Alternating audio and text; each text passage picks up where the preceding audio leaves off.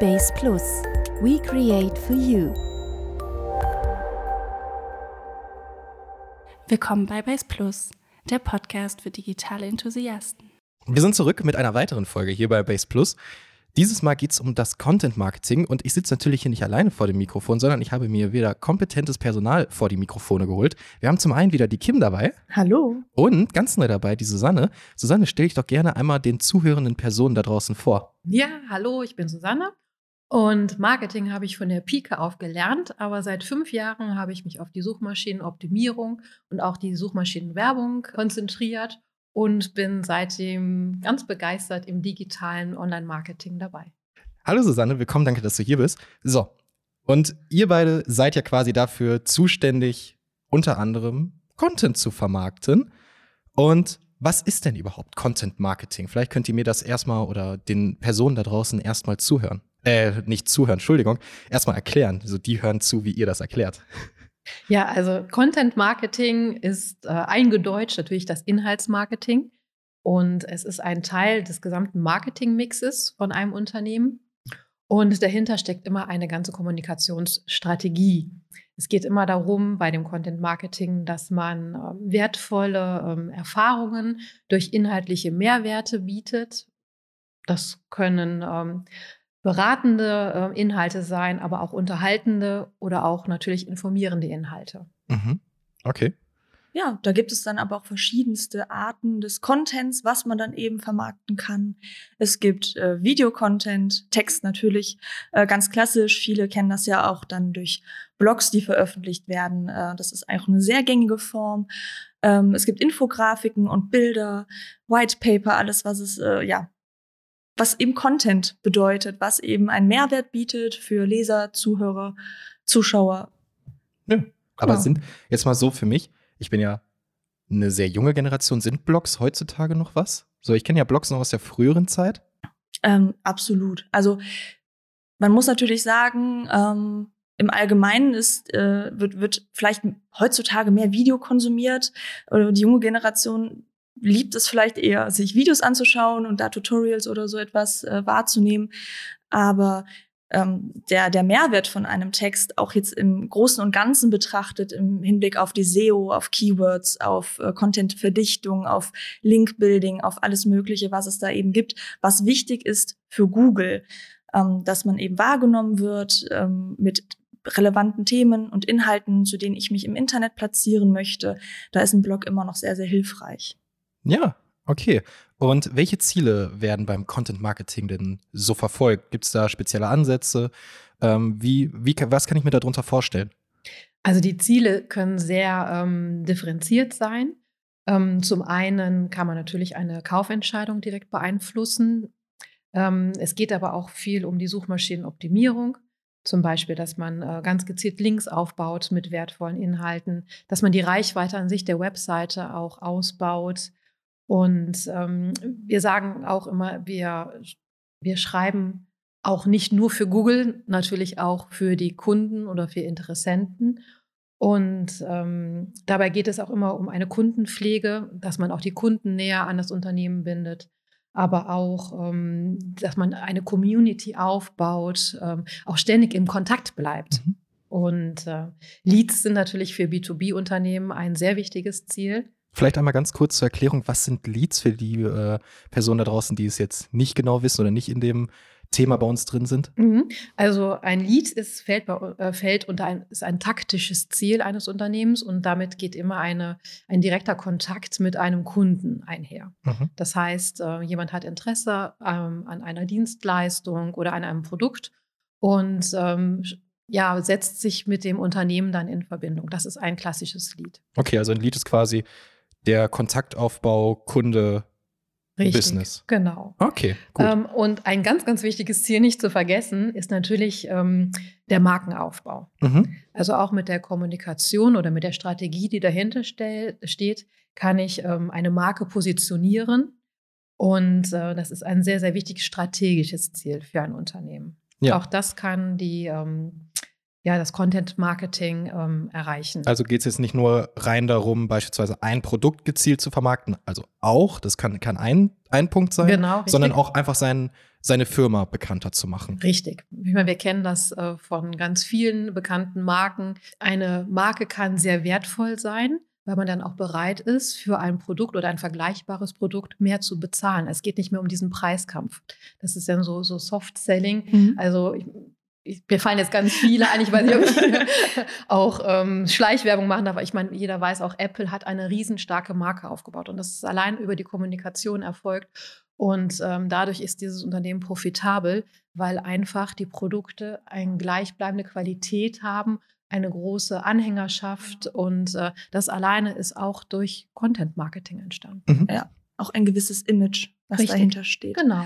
Ähm, ich habe da etwas vorbereitet und zwar ähm, äh, habe ich ein paar Statistiken und Zahlen herausgesucht, äh, die das Ganze auch noch mal ein bisschen stützen. Ich meine, wir als Content-Marketing-Experten irgendwo, wir, wir, beschäftigen uns mit diesen Themen ähm, und ähm, dachte mir dann trotzdem ist es ganz gut, wenn man ein paar Zahlen zur Stütze hat. Und zwar genau zu diesem Thema ähm, Lead-Generierung, also eine Anfrage generieren, direkt den Kontakt zum potenziellen Kunden ähm, zu erlangen, sozusagen zu generieren. Ähm, wenn es um Lead-Generierung geht, produziert Content Marketing dreimal mehr Leads als die bezahlte Suche. Das heißt, dass der, der ganze Aufbau von Content Marketing tatsächlich mehr dazu führt, dass ich halt ja wahrscheinlich durch die Reichweite, durch Rankings, äh, die dadurch äh, verstärkt werden, einfach die Leute gezielter ansprechen kann und auch meine Kunden ganz gezielt ansprechen kann. Kurze Erklärung, bezahlte Suche sind die Anzeigen, wenn ich bei Google was eintippe und oben steht dann Anzeige darüber, oder? Genau. Das, okay. ein, das auf jeden Fall. Ja. Ähm, ich kann mir sogar vorstellen, dass es äh, sogar darüber hinaus auch äh, alles, was man so, ja, an, an Werbung eben auch einschalten kann. Ich glaube, dass auch das Content Marketing an sich auch ganz organisch, ohne dass da Geld hintersteht, ähm, ja, großen Effekt haben kann mhm. auf, auf ja, meine Marketingziele im Allgemeinen. Und wo wir das eben hatten, was er gefragt, na, ist ein Blog denn überhaupt noch in? Wird ja. das noch gemacht? Ja, Wird total. das noch gelesen? Äh, auch da habe ich eine sehr erstaunliche Zahl äh, gefunden. Die Integration eines Blogs auf einer Webseite erhöht die Chancen auf ein höheres Ranking in der Suchmaschine um massive 434 Prozent. Ähm, das ist eine sehr, sehr, sehr das ist eine hohe Zahl. Sehr, hohe, sehr, sehr hohe Zahl. Ähm, das heißt also, Ranking in der Suchmaschine ist dann tatsächlich, äh, ja, wo, wie kann ich mich platzieren, wie werde ich gefunden äh, über Google und welche Suchbegriffe, ähm, ja, für die ich ranken kann, welche Keywords passen dazu, die ich eben einsetze. Ähm, das äh, passt natürlich sehr stark auch in die ganze SEO, also in die Suchmaschinenoptimierung auf Deutsch. Ähm, ja, und das heißt, ein Blog, der ist da tatsächlich sehr effektiv scheinbar. Also der hat einen hohen Impact. Okay, also ich kann mich ja noch so an äh, aus Folge 2, nee, Folge 3 war das, wo wir ja über SEO gesprochen haben. Ähm, wird ja wahrscheinlich auch was damit, also ich weiß nicht, ob ihr mir das jetzt direkt beantworten könnt, aber das wird ja wahrscheinlich auch was damit zu tun haben, weil ja quasi immer wieder was auf der Website passiert, ne? Auch, Genau, also eine, eine statische Website, auf der nichts mehr passiert, ähm, die wird auch von Google natürlich genauso auch wahrgenommen. Das heißt, das Crawling, also mhm. die, das, das, Suchen, das, das Scannen sozusagen von Google, von der Webseite, ähm, das wird natürlich dann auch wahrgenommen, dass da eben nichts mehr passiert und dass da keine Content, kein, äh, kein Content mehr entsteht, kein neuer, oder auch bestehender nicht mehr erweitert wird oder mhm. aktualisiert wird. Ja, gut, das haben wir aber schon in Folge 3 und das werden wir wahrscheinlich auch mal in den späteren Folgen genauer äh, beleuchten, weil das ja ein sehr, sehr tiefgehendes Thema ist. Aber wir bleiben jetzt mal beim Content Marketing. Wir sagen jetzt mal, wir möchten ein oder man will ein Content Marketing aufbauen. Wie sind die Steps? Wie lange braucht man? Und geht das von jetzt auf gleich? Vielleicht fangen wir mit Schritt 1 an. Wie geht man dabei vor? Ja, also Schritt 1 ist ganz klar die Strategie, die ähm, aufgebaut wird. Dafür muss ich als erstes mal äh, meine Zielgruppe definieren. Das heißt, mit meinem Content möchte ich ja gewisse Personen erreichen.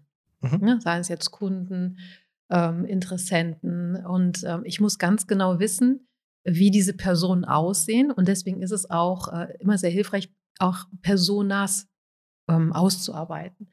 Das heißt, ähm, ich mache mir ein ganz genaues Bild ähm, von meiner Zielgruppe.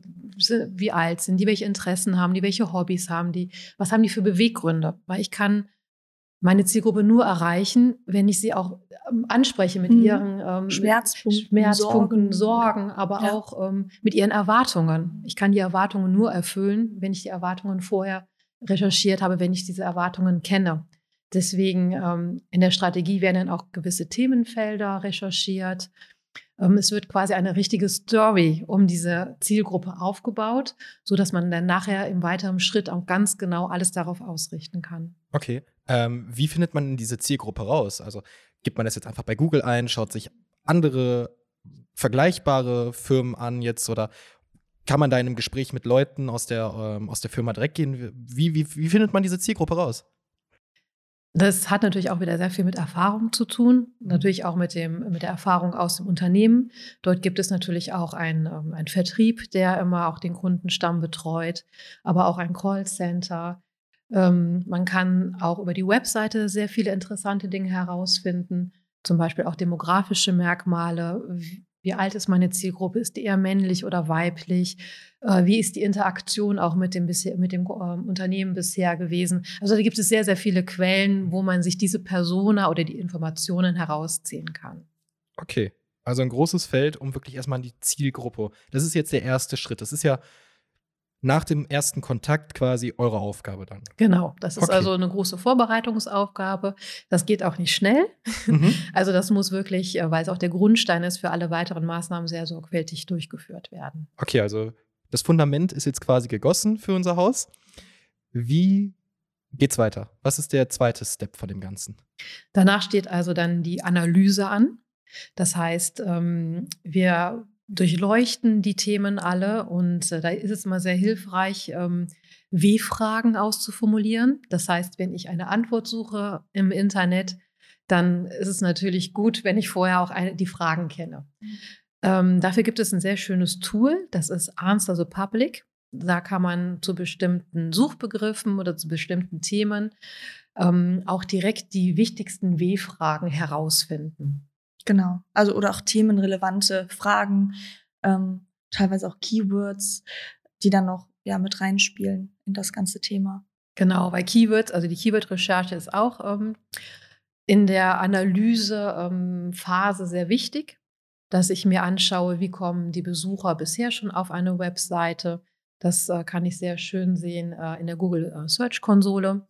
Und ähm, ich kann mir natürlich den Mitbewerb anschauen. Also die Wettbewerbsanalyse gehört auch mit dazu. Und ähm, ja, die Keyword-Recherche ist natürlich in erster Linie wichtig auch für die Suchmaschinenoptimierung, aber auch in anderen Bereichen, um einen, ähm, um einen Blog aufzubauen oder auch um ähm, Videos zu drehen, ist es natürlich wichtig zu wissen, ähm, was, ähm, ja, welche Fragen müssen wir beantworten mit dem, mit dem äh, Content. Mhm. Ja, und dann fallen dann höre ich auch immer mal wieder, so das weiß ich ja noch aus der Folge 3, transaktionale und inform, info, ich krieg's gerade nicht ausgesprochen. Info- Informelle. Informelle Ganz einfach. Keywords, informelle, ne? informelle, genau, genau. genau. Das sind dann auch wahrscheinlich eure Aufgaben. Ne? Genau, Also vielleicht kurz ja. zur Erklärung, transaktional ist, wenn ich wirklich ein, ein Kaufinteresse schon dahinter stehe und informell, äh, wenn ich mich einfach ganz normal informieren möchte, oder nicht? Das Mhm. ist, genau, das gehört ja dann auch noch dazu, oder? Richtig, das sind eigentlich ähm, ähm, die Keywords, die können halt in verschiedene Gruppen ähm, aufgeteilt werden. Informell ist, wenn ich mich erst einmal über ein Thema informieren möchte.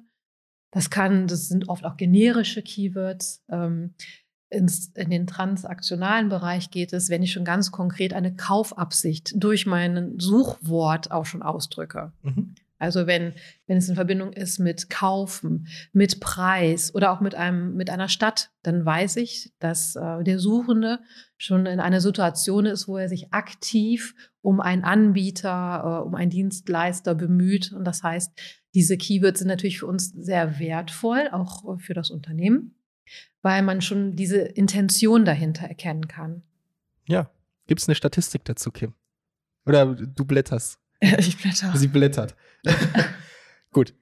Du kannst ja nochmal raussuchen, vielleicht kommen wir ja gleich nochmal drauf Naja, zurück. sagen wir mal so, was bisher ein bisschen, ähm, was im Bereich des Content Marketings oft sehr, sehr wichtig ist, ist halt eben auch das Ziel meiner gesamten Dienstleistung. Das heißt, bin ich ein B2B, B2C? Das heißt, ähm, ob ich etwas für ein anderes Unternehmen anbiete, was eher auch auf Unternehmensebene interessant ist und ähm, das ist halt auch im Content Marketing ein großer Bereich, äh, weil man muss da schon ein bisschen differenzieren. Ich muss ja schon für meine Zielgruppe, wenn ich die definiert habe, ähm, entsprechend den Content aufbereiten. Das ist natürlich ein Unterschied, ob ich einen Endkonsumenten habe, also der mein Produkt überall sozusagen kaufen kann, online kaufen kann, ähm, eine Dienstleistung bei mir ähm, bekommt, die, das ist eine ich sage jetzt einfach mal, obwohl das sehr viel zu allgemein ist, vielleicht eine etwas lockerere Ansprache, eine, ja, ähm, die, die, die Endverbraucher findet man vielleicht etwas einfacher ähm, bei Google. Das ist eine größere Reichweite meistens, die ich erzielen kann. Ähm, bei B2B kann es halt sehr konkret und spezifisch und nischenlastig werden, eben weil ähm, ich bestimmte Unternehmer natürlich oft ansprechen kann. Also es ist nicht immer der, ein Unternehmer ist ja nicht gleich ein Unternehmer oder ein Unternehmen ist gleich ein Unternehmen. Es geht um Größen. Das ist auch im Bereich des Content Marketing äh, ein sehr, sehr breites Feld, wo man das auch nochmal ganz speziell für sich aufbereiten muss als ähm, Content Marketer. Und dann auch in Bezug auf das, was wir gerade hatten, nämlich diese Customer Journey, also eben die Reise des ähm, Konsumenten bedeutet eben, wie auch informell oder eben transaktionell, ähm, wie weit ist der schon, wenn er mein Produkt sucht, wie weit ist er schon im Kopf? Kennt er mich schon? Weiß er seine, kennt er seine eigenen Probleme und Schmerzpunkte? Kennt er schon verschiedene andere Lösungen und sucht vielleicht ähm, etwas ganz Gezieltes oder stolpert zufällig über meine Lösung, wie auch immer. Das heißt, ähm, das muss da schon sehr stark darauf ausgerichtet sein. Und ähm, 74 Prozent der B2B-Content-Marketer erstellen Inhalte speziell abgestimmt auf die Customer Journey oder den Sales Funnel. Der Sales Funnel ist ähnlich. Wir haben oben. Ich, ich, ja, ja, ich höre ich hör schon wieder Funnel, da komme ich, komm ich schon wieder auf Folge 2 zurück. Es ist ein, der Trichter, der verfolgt mich einfach immer. der Trichter. Oben äh, kippen wir ganz viele Leute rein und unten kommt dann halt der, der Kunde halt wirklich raus, der mein Produkt am Ende kaufen möchte.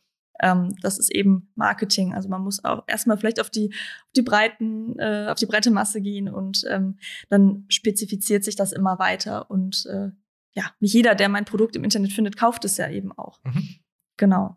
Das heißt, das passt ein wenig zu diesem ganzen, zu der Strategie und zu den Zielen auch. Und ähm, scheinbar ist das gerade auch im Bereich B2B sehr verbreitet mit 74 Prozent. Gut, der zweite Step ist abgeschlossen. Wir sind aus der Analyse raus, alle Fragen sind geklärt, Keywörter recherchiert. Nächster Schritt. Ja, an, als nächstes steht dann die Konzeption an. Das heißt, ähm, ich setze mir jetzt ganz genaue Ziele und die muss ich auch ganz klar definieren. Und äh, dazu gehört es, dass ich dann die ganzen Content-Ideen sammle und nochmal aufbereite. Das heißt, ähm, ich muss auch Prioritäten ganz klar setzen. Also welche Themen sind mir besonders wichtig? Ich kann ja nicht alles auf einmal sofort machen, sondern ähm, das ist auch natürlich immer langfristig auch ausgelegt. Ne? Das heißt, ähm, ich erstelle mir also anhand der Content-Ideen einen Redaktionsplan. Mhm. Ne? Also, also einen Plan, wann ich was erstelle, veröffentlichen möchte, wo ich das veröffentliche, wer auch für die Produktion zuständig ist. Und ähm, ja, wenn ich diese Konzeptionsphase dann abgeschlossen habe, dann kann es auch schon fast in die Produktion gehen. genau. Ja, Produktion, ja, ja. Ja, ja gerne. Okay. Weiter, weiter. Ich, ich höre ich hör sehr, sehr gerne zu. Wir sind in der Produktion. Eine Frage, ja genau, Produktion, da kommst du ja, ins Spiel. Produktion, genau. da komme ich ins Spiel. Das ist so, das ist mein Keyword quasi. Da, genau. da, da springe ich dann an. Genau, in der Produktionsphase geht es halt dann eben darum, den Content wirklich zu produzieren, zu kreieren und ähm, eben halt in die Texterstellung zu gehen oder in die Bilderstellung, Infografikerstellung, Videoproduktion. Ich wollte schon sagen, nicht nur textig. Also, ne? Nee, okay. Wir gehen in die Video- oder in die generelle Content-Generierung erstmal. Genau. Dafür ist es halt wichtig, für alle Beteiligten ein ganz genaues Briefing aufzustellen, damit jeder weiß, was er zu tun hat. Also für die Videografen wäre zum Beispiel ein, ein Storyboard ne, mhm. ne, mit den verschiedenen Szenen, ähm, was dort behandelt wird. Für einen Texter ist es ganz klassisch ein Briefing dass dort auch die W-Fragen wieder aufgegriffen werden, dass die verwendeten Begriffe, also die Keywords auch wieder auftauchen, ähm, dass der Text auch eine gewisse Länge haben muss. Die Texte müssen eine gewisse Länge ja, haben. Ja, genau. Auch da vergleichen wir immer direkt äh, mit, mit Wettbewerb oder da vergleicht man direkt auch mit dem Wettbewerb. Ähm, ich habe da auch eine Statistik. Ja. Oh, ich bin schon ganz gespannt. Artikel über 1000 Wörter erhalten durchweg mehr Social Shares und Backlinks als kürzere Beiträge. Ähm, wir haben bei uns, um ganz kurz da ganz kurz reinzugrätschen, wir haben bei uns das Minimum, das absolute Minimum von 300 Wörtern festgelegt, wenn wir einen Blogbeitrag verfassen. Ähm, man muss natürlich immer abwägen, möchte ich einfach nur eine Menge an Worten haben oder habe ich eben immer noch den Mehrwert dahinter? Also schreibe ich wirklich sinnvollen Content. Das muss immer an erster Stelle stehen. Ähm, wie Susanne eben sagte, man soll nicht für Google schreiben, auch wenn Google das natürlich toll findet, wenn man da viele Keywords hat, wichtige Keywords, aber auch mittlerweile ist Google da auch etwas schlauer, sage ich mal, und merkt natürlich auch, ob da Leute wirklich lesen oder ob die abspringen und ähm, ob das Keyword-Bashing ist und man da nur Keywords sinnlos eigentlich reinsetzt ähm, oder eben nicht. Und ähm, hat man eben einen, einen langen Text, der aber auch wirklich informativ ist oder unterhaltend und ähm, inhaltlich eben auch gut aufgesetzt, ja, scheint es so, dass man mehr Social Shares, also es wird mehr über die sozialen Kanäle eben geteilt. Man äh, bekommt mehr Backlinks, das heißt, andere Seiten verlinken auf meinen Beitrag, weil er eben ähm, so toll ist. Mhm. Und ähm, ja, also man muss da schon ähm, Qualität, Quantität muss sich die Waage halten, auf jeden Fall. Das, äh, also Qualität ist wichtiger, ja. aber auch nicht zu kurz. Genau. Das heißt, wenn ein Text interessant ist, er einen Mehrwert bietet, informierend ist, dann ähm, werden Texte auch gelesen, wozu man auch sagen muss, dass gerade Textinhalte auch ähm, im Internet anders konsumiert werden als jetzt zum Beispiel in der äh, Off-Page-Welt. Das heißt, wenn ich ein Buch habe über ein bestimmtes Thema, dann lese ich das auch von vorne bis hinten. Ähm, Im Internet ist es ein wenig anders. Da werden Texte oft nur gescannt anhand zum Beispiel der Überschriften. Ähm, man sollte. Die sogenannte Headline. Genau, ne? genau, richtig. Also wie auch auf einer ähm, Zeitung, auf einer Titelseite, dass einem wirklich eine Headline anspricht und äh, dass man dann angeregt wird, auch weiterzulesen. Und genauso wird ein Text auch in der, auf der, im Internet gescannt. Ähm, deshalb ist es auch wichtig, ähm, in den Texten auch äh, sinnvolle Verlinkungen, vielleicht auf andere Seiten auch zu setzen. Kennt man ja von Wikipedia, der mhm. König der Verlinkungen, ne, dass man auch wirklich umfassend zu einem Thema ähm, auch informiert. Und äh, dann werden auch tatsächlich größere Artikel auch gelesen. Gerade wenn man ähm, sich für einen bestimmten Bereich sehr interessiert, dann ist man auch bereit, ähm, wirklich diese, diese Texte auch, sag ich mal, durchzuarbeiten und auch zu lesen, ähm, wenn zwischendurch ja noch interessante Grafiken, das Ganze auflockern, der Lesefluss gegeben ist und vielleicht auch nicht so viel, also je nach, da ist sie wieder unsere Zielgruppe, nicht so viele Fremdwörter zum Beispiel äh, benutzt werden. Weil man muss auch sehen, dass Texte auch lesbar bleiben genau, und das, unverständlich bleiben. Genau, das wäre jetzt meine nächste Frage gewesen. Da kann man ja auch mit, ich kann ja einen Text in einem einen in einem langen Blogbeitrag oder halt auflockern. Ne? Wie, wie kann man die Texte auflockern, dass sie auch wirklich gelesen werden? Wie gesagt, diese Zwischenüberschriften helfen einem dabei, aber auch Inhaltsverzeichnisse, sodass man auch mit Markern wirklich zu den richtigen Textstellen springen kann, dass die einzelnen Absätze auch nicht so lang sind. Und äh, dass man das Ganze halt, wie gesagt, auflockert, mal mit einem Video auch vielleicht zwischendurch, wo auch etwa eine, ein, ein etwa komplexerer Inhalt auch nochmal bildlich dargestellt wird. Ja. So macht man also diesen, ja, diesen, diesen Inhalt leicht konsumierbar und ähm, einfach attraktiv für die Zielgruppe. Es ja. hilft ja auch teilweise sogar schon, wenn man jetzt stilistisch gesehen oder vom Layout her gesehen nicht ähm, einen Blocksatz nimmt, sondern dass es zum Beispiel linksbündig ist und man auch sieht einfach, wie der Text sich sozusagen bewegt, also mhm. rechts weg ein bisschen so verschwimmt.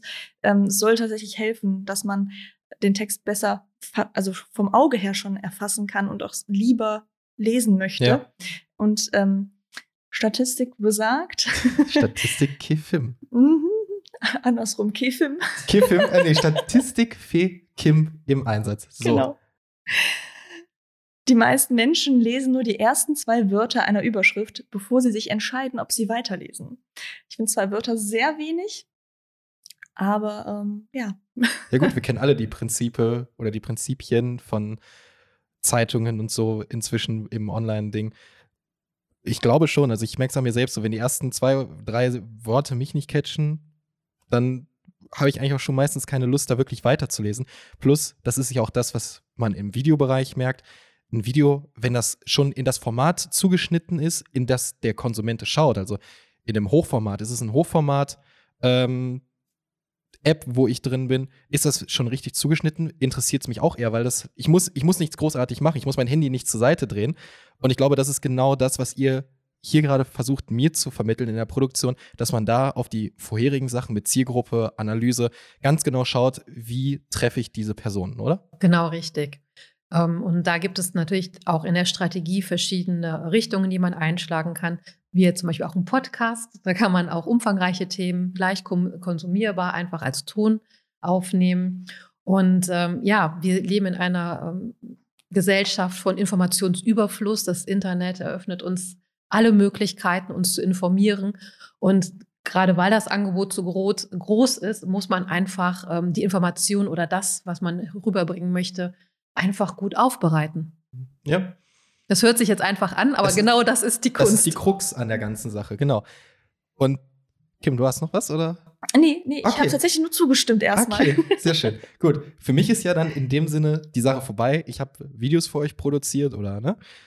Ist die Sache für mich quasi in, in erster Linie gegessen. So, ich habe ich hab meinen Teil abgeliefert, aber ich glaube, jetzt fängt die Arbeit vorher war ja schon viel, aber jetzt geht's noch weiter für euch. Das ist jetzt ja nicht damit getan, dass Texte geschrieben sind, Fotos gemacht worden sind, Infografiken erstellt und Videos sind ab, äh, abgelegt irgendwo. Die müssen ja auch irgendwie an die Personen da draußen kommen. Genau, nämlich jetzt geht es an die Verteilung des Ganzen. Genau. Wir haben uns natürlich dann vorher auch Gedanken gemacht, wo kann man die Inhalte am besten platzieren. Das ist das sogenannte Content Seeding. Das heißt, ähm, ich suche mir jetzt die ähm, Plattformen ähm, oder auch die Kanäle, wo ich äh, diese Inhalte verbreiten möchte. Zum einen habe ich natürlich meine eigenen Kanäle, wie zum Beispiel eine Website, einen eigenen Blog, einen Podcast, ähm, meine YouTube-Plattform, wobei das ist ja schon wieder eine externe Plattform, genauso ja. wie auch Social Media, Instagram oder Facebook, wo ich ein Profil habe, aber auch über diesen Weg sehr gut Inhalte organisch verbreiten kann. Also erstmal veröffentliche aber natürlich gibt es auch die Möglichkeit, solche Inhalte mit ein bisschen Werbung zu unterfüttern, so dass ich ähm, auch Inhalte ja schneller an meine Zielgruppe bringen kann. Mhm. Und ähm, eine Statistik dazu? Ich habe schon drauf ja. gewartet. Ja, also kam schon so lange nichts mehr. Nee.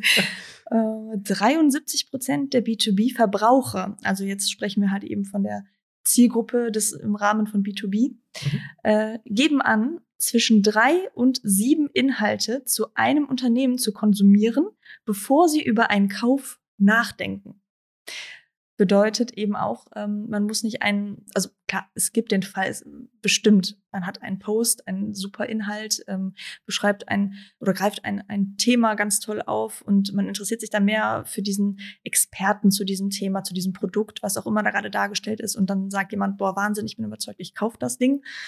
Ähm, aber in der Regel ist es so, und das ist ja auch Teil des Marketings im Allgemeinen und natürlich auch des Content-Marketings, ähm, dass man eben die Leute öfter bespielen muss. Man muss öfter auftreten als Unternehmen mit diversen Inhalten, mit diversem Content und ähm, den Leuten im Gedächtnis bleiben, immer wieder sich ins Gedächtnis rufen und dann erst ähm, ja überzeugt man, glaube ich, ganz sukzessiv einen Endverbraucher. Genau, das ist die Customer Journey eben, dass ich wirklich ähm, meine Interessenten auf dem gesamten Weg der Entscheidungsfindung einfach begleite und immer wieder ein bisschen anpiekse und mich in Erinnerung rufe und auch immer wieder sage, hey, ich bin der Richtige und ähm, genau, ja, einfach dieses Vertrauen mhm. schaffen, denn auch. Markenbekanntheit oder auch Produktbekanntheit in dem Sinne wieder, ne? Genau. Ähm, wenn jetzt so eine Kampagne läuft, oder Entschuldigung, so, so eine Marketing-Offensive, kann man irgendwie feststellen, ob es gut funktioniert oder kann man da auch nochmal irgendwie eingreifen, dass man sagt, pff, irgendwie meine Zielgruppe ist jetzt doch vielleicht nicht tausendprozentig die, sondern da sind noch mal, ist nochmal eine Randgruppe, die jetzt auf einmal aufgetreten ist, die ich vorher nicht auf dem Zettel habe. Genau, das ist ein ganz wichtiges Thema. Gut, dass du das nochmal ansprichst. Für alle Maßnahmen, die wir natürlich auf den Weg bringen, gehört immer auch ein ordentliches Tracking. Das heißt, ähm, ich möchte sehen, wer sich meine Inhalte angeschaut hat, äh, wie lange, ähm, wie viele Leads, also wie viele Leads ich erreicht habe. Ich kann ja wirklich sehr, sehr vieles messen ähm, mit Google, äh, Google Analytics oder auch mit der Search-Konsole, aber auch direkt über die Tools selber. Also ich kann einen Facebook-Pixel ja auch installieren, so dass ich wirklich meine Maßnahmen auch monitoring kann. Weil nur das gibt mir ja auch oder versetzt mich in die Lage, dass ich die laufenden Kampagnen auch optimieren kann, weil nicht immer alles funktioniert direkt von Anfang an. Das heißt, ich muss es erstmal ein bisschen testen, ausprobieren, anpassen und dazu ist halt das Tracking ähm, ein sehr wichtiges Instrument bei uns äh, Marketeers. Ja, genau. Ja. Ähm, man sollte natürlich auch von Anfang an bedenken, wenn man Ziele festlegt, wenn man KPIs, also die Messwerte eben auch festlegt, ähm, dass man da welche nimmt, die A, messbar sind natürlich, ähm, dass ich da auch meine Tools habe, auf die ich zurückgreifen kann und dass ich eben auch ähm, die richtigen Schlüsse daraus ziehe am Ende. Ähm, und dass zum Beispiel eine Markenbekanntheit schwer zu messen ist, beispielsweise. Es gibt tatsächlich auf Social Media ähm, die, eine Art Messwert. Es gibt das Ziel von Kampagnen, die man dort einstellen kann. Die nennt sich dann Markenbekanntheit, Brand Awareness. Aber die spucken dann da tatsächlich auch aus und sagen, ja, wir haben hier die Steigerung um so und so viel erhöht. Dadurch, dass es den Leuten immer und immer wieder gezeigt wurde, wenn man verschiedene Anzeigenmotive am Ende auch hat, die man in so einer Kampagne ausspielt, ähm, verschiedene Inhalte hat, ein Video, ein Bild und ein Link zu einem Blogbeitrag, wie auch immer, ähm, dass es halt auch das Ganze nochmal erhöht. Aber wie das am Ende wirklich ist, dass ich wirklich sagen kann, okay, das habe ich jetzt hier wahnsinnig, also meine Marke ist jetzt wahnsinnig bekannt in diesem Raum hier, wo ich das gespielt habe. Das ist schwierig, aber alles andere, wie Susanne schon sagte, ähm, wer kam auf meine Webseite, wie viele Klicks hat meine Anzeige. Äh, man kann teilweise sogar messen, wie weit jemand auf meinem Blog, also den Text sich angeschaut hat, sozusagen. Das ist schwierig, aber es gibt Tools, die das machen, die zumindest, wo man sehen kann, okay, der war bis unten, der hat meinen Footer der Seite gesehen. Das heißt, er hat sich zumindest mal den ganzen Text angeschaut, vielleicht nicht gelesen, aber angeschaut. Ähm, ja, das sind natürlich Messwerte, die variieren natürlich auch je nach Content-Art, also ob es ein Video ist. Genau, das wollte ich auch gerade genau. sagen. Also jede Content-Art hat äh, seine eigenen äh, KPIs. Mhm. Das heißt, zum Beispiel bei der SEO kann man messen, ähm, äh, sind neue Backlinks entstanden, zum Beispiel durch interessante Blogbeiträge?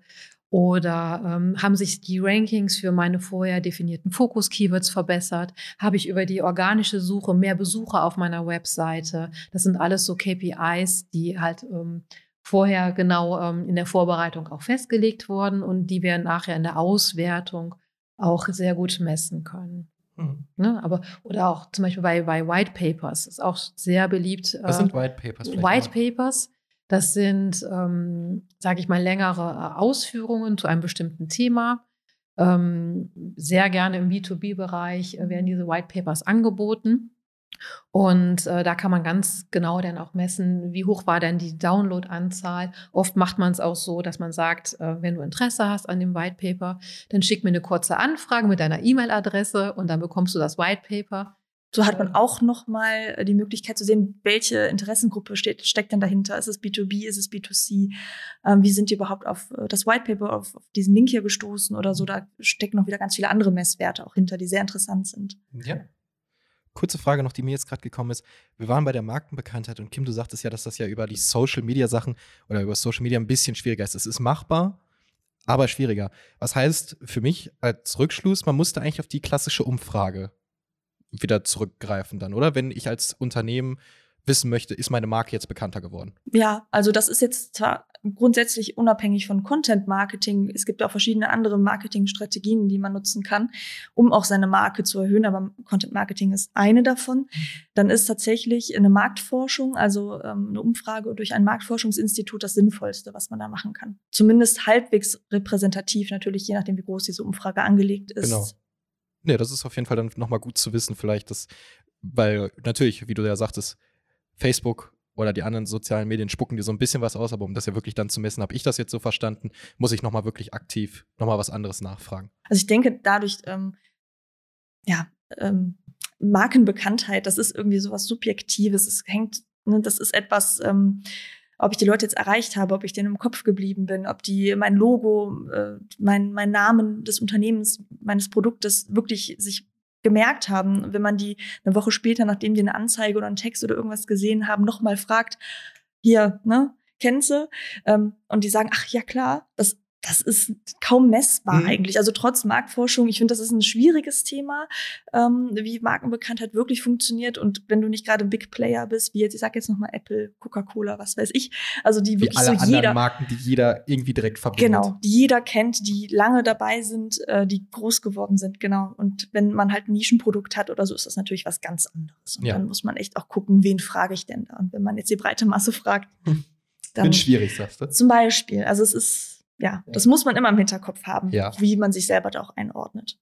Gut, dann hatten wir jetzt die sogenannte Distribution. Für mich war es das. Oder habt ihr noch, habt ihr noch einen Step, der jetzt folgt? Ja, wie gesagt, eigentlich die Auswertung des Ganzen, wo wir ja gerade auch waren. Also ich, man hat es halt dann ähm, verbreitet. Man möchte natürlich wissen, was habe ich jetzt davon? Wie habe ich das Ganze, wie hat das Ganze funktioniert? Ähm, in, bei dynamischen Prozessen, wie bei, ähm, wenn, also wenn ich das Ganze durch ein bisschen ähm, ja, Werbeanzeigen, Social Media Anzeigen fördere, dann äh, kann ich das dynamisch auch noch abändern. Du sagtest, wenn ich sehe, es läuft nicht gut, dann kann man eingreifen, dann kann man noch mal ein bisschen was versuchen, die Zielgruppe noch mal anpassen. Mhm. Aber Man kann eigentlich sagen, Content Marketing hört eigentlich nie auf. Es ist immer wieder ein Prozess, von ähm, dem man ständig durchläuft. Ähm, man, man muss auch ständig auch die Strategie äh, überdenken, ähm, anpassen, messen, auswerten. Es ist, wie gesagt, ein Prozess. Also es ist kein Sprint, sondern ein sehr, sehr, sehr, sehr, sehr langer es ist ein Marathon auf jeden Fall. Ein sehr langer Marathon. Genau. Ja, es ist natürlich, also solange ich auf dem Markt mit meinem Produkt, mit meinem Unternehmen halt eben sein möchte ähm, und sage, okay, Content Marketing macht absolut Sinn ähm, für mich, dann sollte man auch nicht damit aufhören. Das ist ja nicht mit einem Blogbeitrag getan, sondern das sollte kontinuierlich passieren, dass da Veröffentlichungen sind, dass ich meine Zielgruppe, äh, meine Leserschaft, meine Zuschauer, wie auch immer, immer weiter auch informiere, ein bisschen füttere und ne, Google ganz nebenbei natürlich Genau. auch. Das wäre jetzt, was hätte ich jetzt auch gesagt, das bringt ja auch was, wenn ich dann immer wieder neue, neuen Inhalt bringe, ja nicht nur bei Google, sondern ja auch wahrscheinlich bei den sozialen Medien, wenn ich da immer wieder was poste, dass es nicht einschläft, einfach, dass der Algorithmus sieht, okay, da passiert doch was, da könnte ich jetzt eingreifen. Ja, genau. Zum einen ist der Algorithmus, wie bei Social Media, Google. Ähm, zum anderen natürlich dann auch meine Konsumenten, meine Kunden, die dann äh, auch sehen, ja, da passiert immer wieder was. Ich lese immer wieder, immer wieder lese ich diesen Namen, immer wieder f- haben die tolle Beiträge und genau. Was man auch nicht vergessen darf, die Konkurrenz schläft natürlich auch nicht. Mhm. Jeder, also auch gerade der Mitbewerb, ähm, jeder fokussiert sich ja auch dann auf die gleichen Keywords, auf die gleichen Themen, um die gleichen Kunden. Das heißt, es ist eigentlich ein ständiger Wettbewerb, in dem wir da auch stehen. Und jeder wird besser, jeder weiß auch, wie wichtig es ist, guten, ähm, relevanten Content zur Verfügung zu stellen. Das heißt, die Qualität wird besser, einfach weil sich jeder um die, ähm, ja, um die besten Inhalte auch bemüht. Das heißt, wir sind da eigentlich in einem ständigen Prozess. Prozess, Ja. richtig. genau, man muss sich natürlich auch immer den äußeren Umständen ein bisschen anpassen. Ja, und Susanne, du hast es gesagt, guten und relevanten Content. Gibt es denn auch, weil wir reden jetzt eigentlich die ganze Zeit nur von guten Content, von einer, einer guten, von einem guten Content-Marketing, gibt es denn auch schlechten Content? Ja, den gibt es. Und zwar gibt es erst einmal Content, den ich irgendwo geklaut habe, den sogenannten Duplicate Content, Mhm. was man auf jeden Fall vermeiden sollte. Man möchte einfach, also es ist einfach die Grundvoraussetzung, dass man einzigartige Inhalte schafft. Es nützt nichts, es nützt keinem, wenn man irgendwo etwas abschreibt, was schon da ist. Ja. Also Duplicate Content wird sogar abgestraft von Google.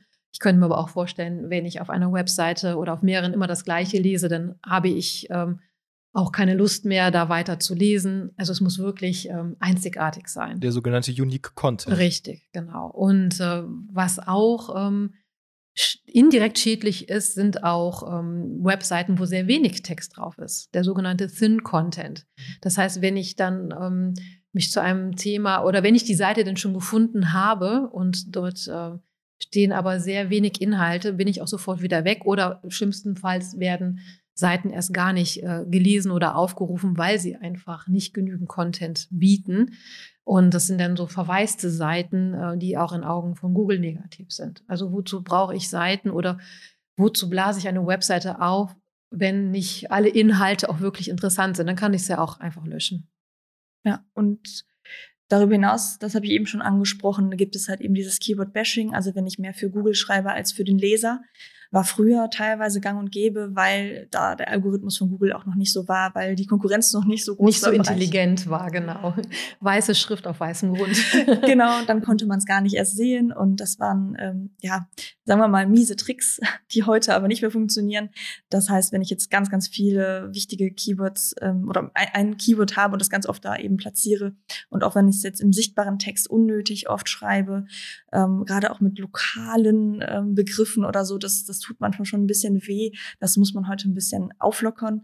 Ähm, es sollte auch natürlich, wie gesagt, für den Leser geschrieben werden. Und wenn ich zu zu gewollt, zu werblich, zu viele Fachbegriffe, zu ähm, ja Standard-Wording mäßig, dann ist es auch schwer. Da muss ich immer ein bisschen unterscheiden, was möchte ich gerade mit dem Text. Und dazu habe ich auch eine Statistik.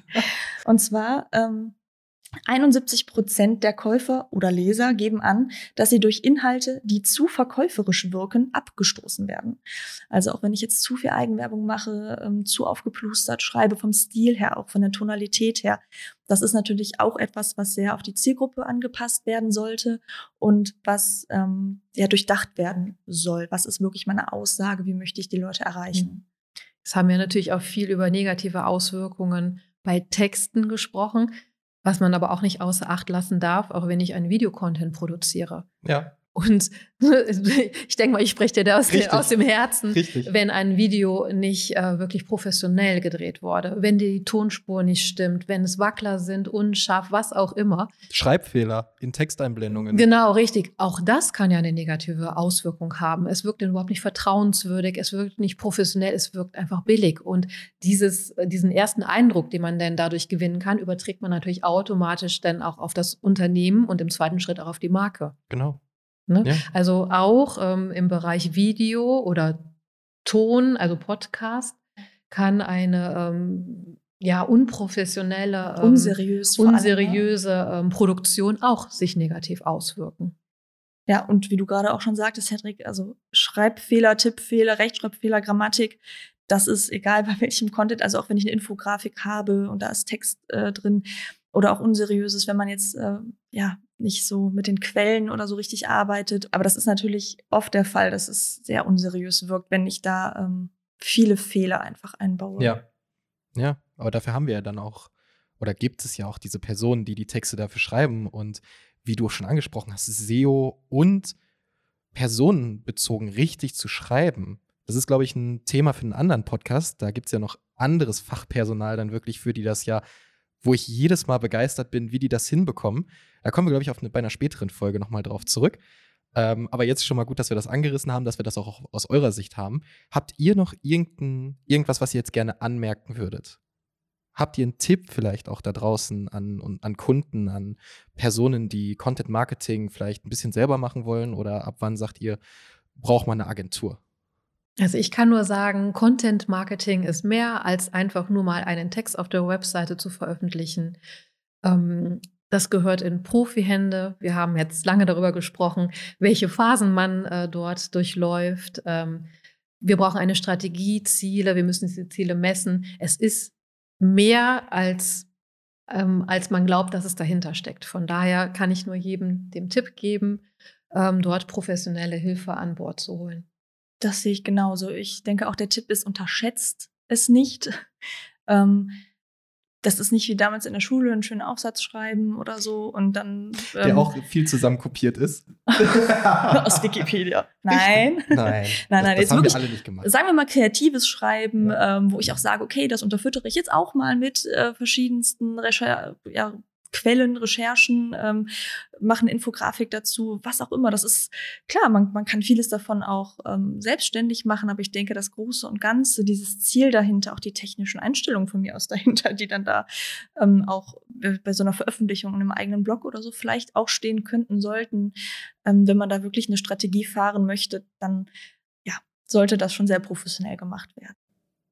Das war ein sehr, sehr schönes Abschlusswort. Ich bedanke mich bei euch beiden, dass ihr euch die Zeit hier genommen habt, mit mir hier zu sitzen und über dieses große Spektrum des Content Marketings zu reden. Ich glaube, da können wir noch mal irgendwann später noch mal auf genauere Sachen eingehen oder ich hole euch gerne noch mal für andere Podcasts, so Susanne. Ich glaube, du bist auch ganz gut da drin, äh, die SEA mal zu erklären, also das Advertising. Ähm, genau, ich danke, bedanke mich für euch beiden für diese Zeit. Gerne. Ja, sehr gerne. Es war sehr schön. Und das war's wieder mit dem Podcast. Und wir hören uns dann bei der nächsten Folge. Das war ein Podcast der Base Plus Digital Media GmbH. Ihr habt Fragen oder Anregungen? Dann meldet euch gerne bei uns. Egal ob via Telefon, E-Mail, Social Media oder Postkarte, wir freuen uns immer, von euch zu lesen oder zu hören. Base Plus. We create for you.